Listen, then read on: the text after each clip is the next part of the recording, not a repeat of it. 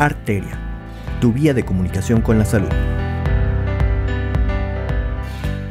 Hola a todos, me da mucho gusto estar con ustedes en una nueva edición de su programa Arteria, Hablemos de Salud. De nuevo aquí su servidora, la doctora Andrea Rodríguez Torres, dándoles la bienvenida. En esta ocasión quiero hablar de un síndrome que se ha desarrollado gracias a la era del smartphone. Quizá la mayoría ya lo estemos padeciendo, pero ni siquiera nos hemos dado cuenta que el causante principal es nuestro mejor amigo. Y no me refiero a nuestra mascota, ni nuestro compañero de clase, ni al novio o novia. Me refiero al bendito celular. Creo que todos hemos desarrollado una enorme dependencia a este aparato que básicamente ya nos resuelve la vida con tantas aplicaciones. Yo adoro mi celular porque bueno, ya es todo en uno y también nos acompaña todo el día. De hecho, les quiero decir, mi celular justamente ahorita está a un lado de mí, o sea, como si no me pudiera separar de él, ¿verdad? Pero bueno. Y digamos que este se realizó un estudio en el que indica que en promedio el ser humano usa el celular en esta, en, bueno, en cierta posición, que es lo que ahorita voy a explicar, que nos da el síndrome que voy a explicar ahorita, cinco horas. Más o menos nosotros eh, usamos el celular todo el día, pero bueno, por cinco horas adoptamos una posición que está pésima y que ahorita les voy a explicar. Así como en todas las relaciones, no todo puede ser perfecto y también nos trae patologías y una de ellas y de la que vamos a hablar el día de hoy es el síndrome de text neck o también como nos conocido como turtle neck posture. Y bueno, me van a preguntar qué es esto. Muy bien, básicamente es consecuencia de la pérdida de la curva natural de la columna cervical. Les explico, esto es el cuello. La, cuando me refiero a la columna cervical es básicamente nuestro cuello. Y esto sucede precisamente por la postura inclinada hacia adelante que adopta la cabeza con respecto a los hombros de manera crónica. De hecho, a lo mejor muchos que ahorita me estén escuchando van a estar precisamente en esa posición. Esta posición en específico aumenta el peso que soporta nuestro cuello. Ahí les va. Fisiológicamente nuestra columna cervical o nuestro cuello soporta el peso de la cabeza sin problema, que nuestra cabeza puede llegar a ser desde, desde 4 a 5 kilos, más o menos es lo que pesa nuestra cabeza, en la posición normal anatómica, es decir, con 0 grados. O sea, si nosotros estamos derechitos, eso es lo que va a pesar nuestro, nuestra cabeza porque no tenemos ningún grado de inclinación pero conforme vamos inclinando la cabeza hacia adelante, ese peso va aumentando considerablemente. Con unos 30 grados de inclinación, el peso ya aumenta a 18 kilogramos. Más o menos estaba haciendo yo la comparación en mi casa porque me tocó cambiar el garrafón, ¿verdad? Sí, mi, mi esposo llegó tarde y dije, bueno, yo sí se puede, ¿verdad? Voy a subir el garrafón. Y resulta que el garrafón pesa más o menos 20 kilos. Entonces, si ustedes hacen la comparación es casi, casi como si yo les pusiera un garrafón en la cabeza. Su pobre cuello se las ha de rayar o no la ha de rayar cada vez que estamos con el celular. Y si le seguimos aumentando los grados de inclinación a 60 grados, el peso aumenta todavía hasta inclusive 27 kilos. ¿Qué se les ocurre que pese 27 kilos? Su hermanito menor, pónganselo en la cabeza y los va a desnucar. Bueno, eso es, a eso me refiero con que el peso que tiene que soportar nuestra columna o nuestro pobre cuello. Entonces, imagínense cada vez que nosotros estamos con el celular, o sea, literal, porque es de que diario desde que decimos buenos días, ya estamos viendo así en el Face a ver quién nos puso, o en Instagram, o bueno, en Twitter, etcétera. Entonces, sí es súper este pobrecito de nuestro cuello, desde que decimos buenos días ya estamos en esa posición quiero decir cuáles son los síntomas, porque para que ustedes empiecen a hacer una autorreflexión, ¿verdad? Sí. ¿Cuáles son los síntomas del text neck? Los síntomas básicamente son dolor en el cuello. Esto obviamente está asociado a la tensión ejercida por el peso que obviamente está soportando y este padecimiento más o menos se manifiesta hasta en un 71% de los pacientes que hemos visto en la consulta y que obviamente se hizo un estudio. Dolor de cabeza. Este es muy común y sí les quiero decir, yo en la consulta diaria que veo sobre todo a, la población de preparatoria, me llegan con muchísimos dolores de cabeza, pero me llama la atención que empiezan en la parte posterior y luego se extiende hasta formar como una banda que les rodea toda la cabeza. Este dolor en específico de cabeza se presenta hasta un 70, 63%.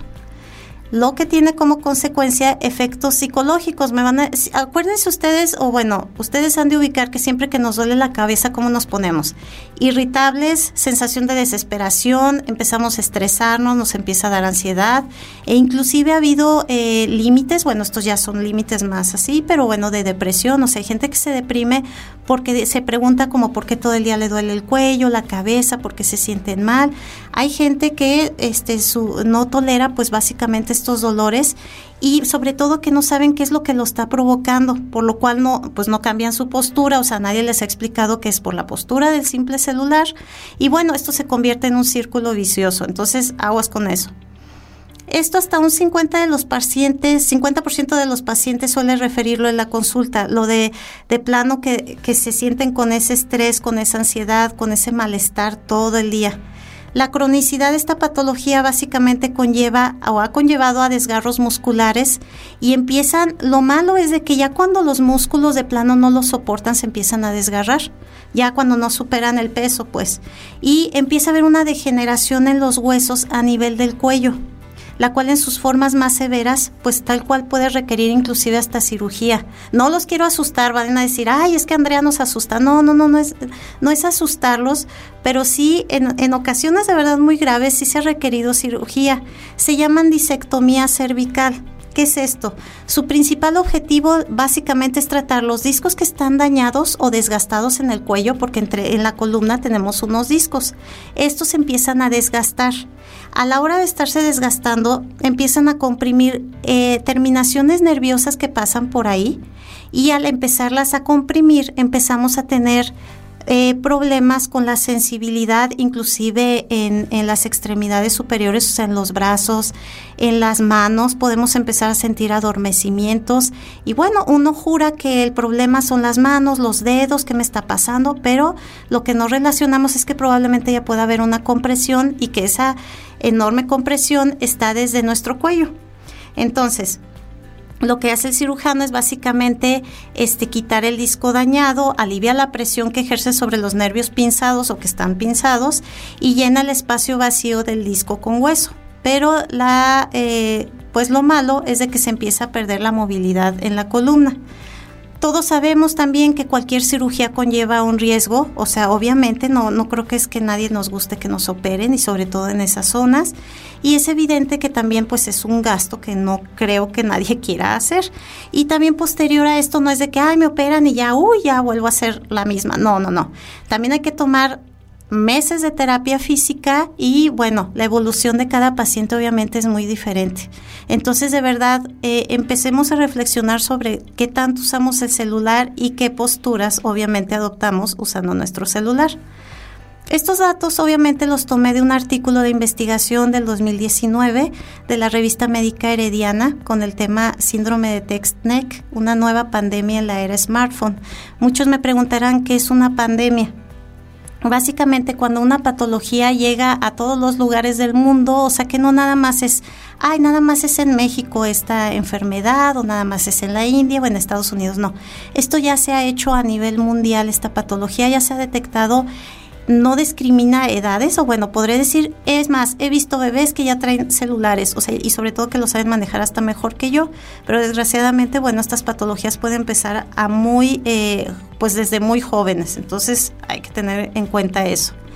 Después de saber esto, ya después de haberlos asustado, no, espero que no, no es la intención, pero simplemente reflexionar ¿Qué podemos hacer para prevenir esta patología? Sí, sí se pueden hacer cosas para irla corrigiendo poco a poco. Vuelvo a lo mismo con lo que les decía el, programa pasado.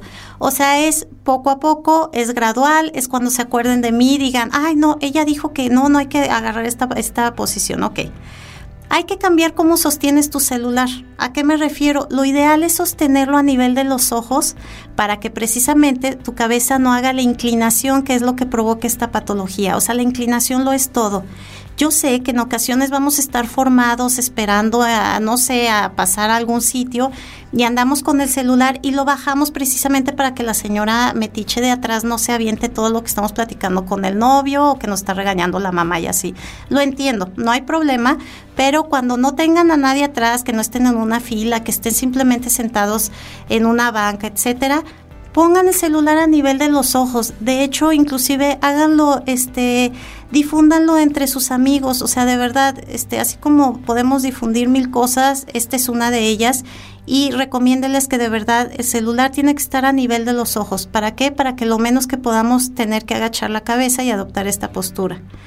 También se recomienda utilizar más las notas de voz en vez de enviar mensajes de texto. De hecho, esto lo aprendí de, mi hermana, que este, nos escribimos muchísimo por WhatsApp. Y a mí no me gusta, en realidad no me gusta mi voz, pues, o sea, y ustedes ya la estarán escuchando, pobrecitos, lo siento. Ah, pero me refiero, este, ella siempre que es por WhatsApp me manda más bien este eh, por sonido, no por sonido de voz, por voz, no no me escribe. Y bueno, esto le ha de estar ahorrando a ella esa patología. Entonces, de preferencia puros este mensajes de voz y es mucho más fácil, mucho mejor. Necesitan darse varios descansos, esa es otra, o breaks del celular. O sea, de hecho se recomiendan de 5 a 10 minutos más o menos por cada hora que estemos con el celular, porque increíble, a veces tardamos horas con el bendito celular, inclusive a veces hasta es por trabajo que estamos en el celular, a veces yo de verdad por trabajo tengo que estar pegada al celular, pero entonces dense de 5 a 10 minutos de verdad, hagan su cabeza para atrás, muevan la cabeza hacia los lados, relajen los hombros, de verdad eso les va a ayudar muchísimo. Eh, les quiero recomendar, digo, porque estamos obviamente en la era de las aplicaciones y obviamente pueden descargar una app que se llama TextNeck que solamente está en Android, ya me hicieron enojar, este, bueno, yo tengo iPhone, de los viejitos que nadie se emocione, pero bueno, es iPhone. Pero en el Android, digamos que esta aplicación solamente existe y básicamente lo que me gustó de esto es que te avisa con vibración de tu celular o te pone un color si, tu, si detecta el, celular que la postura no es la adecuada. Entonces, en cuanto ve tu, que tu celular siente que lo estás eh, bajando, digámoslo así, o que siente que lo estás inclinando, te va a avisar y eso te, con una vibración o les digo, con un color, y eso va a hacer que ustedes vuelvan a adoptar una postura adecuada. Y bueno, para los que tenemos iOS, hay otra aplicación que también se llama TextNeck, porque yo la busqué. Y bueno, esta no es la misma aplicación que la otra que les digo, este, pero esta lo que te hace es eh, te hace primero un cuestionario sencillo que me encantó, que les puede ayudar para ver si tienen o no el problema. Y también les recomienda varios ejercicios de entrenamiento para fortalecer el cuello. Esto es súper importante y me encantó. De hecho, yo los estoy haciendo. Este, les digo, es gradual y es cuando tengan unos minutos de tiempo, pero bueno, finalmente les va a servir bastante. Y como en todo se recomienda también realizar obviamente actividad física general. Ahí les va por qué, porque obviamente nosotros al fortalecer los músculos cervicales o del cuello, empiezan a, eh, al fortalecerse o al hacerse más fuertes, pues van a proteger más nuestra columna y van a evitar que se desgarren tan fácilmente. Entonces, bueno, esa es otra manera de ayudar a nuestra buena columna. Y bueno, si actualmente pues ya están experimentando dolor de cuello, comienzan con dolor de cualquier tipo, bueno, yo sí les recomiendo que asistan a su médico para que los revise. Y bueno, eh, no esperes a que obviamente los síntomas empeoren y recuerden de verdad cuidar su postura. Esto es súper importante y bueno, es el principal consejo que yo les daría.